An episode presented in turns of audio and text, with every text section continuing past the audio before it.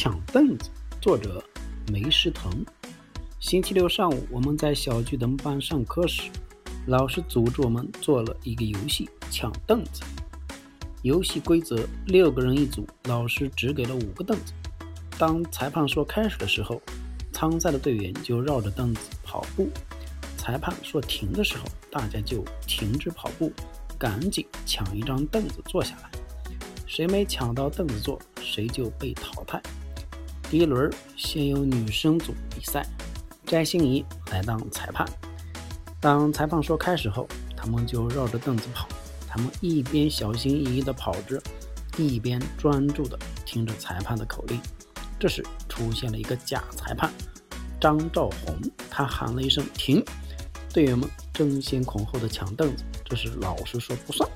他们又重新开始了游戏，最后是王群席胜出。接下来是男生比赛了，我们男生分成两组，每组四人。我分在了第一组，我们组的裁判是曹兆赫。我们组最引人注目的是王国栋，他长得又高又胖，看上去很结实的样子，一定很有力气。游戏开始了，我是第一个被淘汰的，虽然有点遗憾。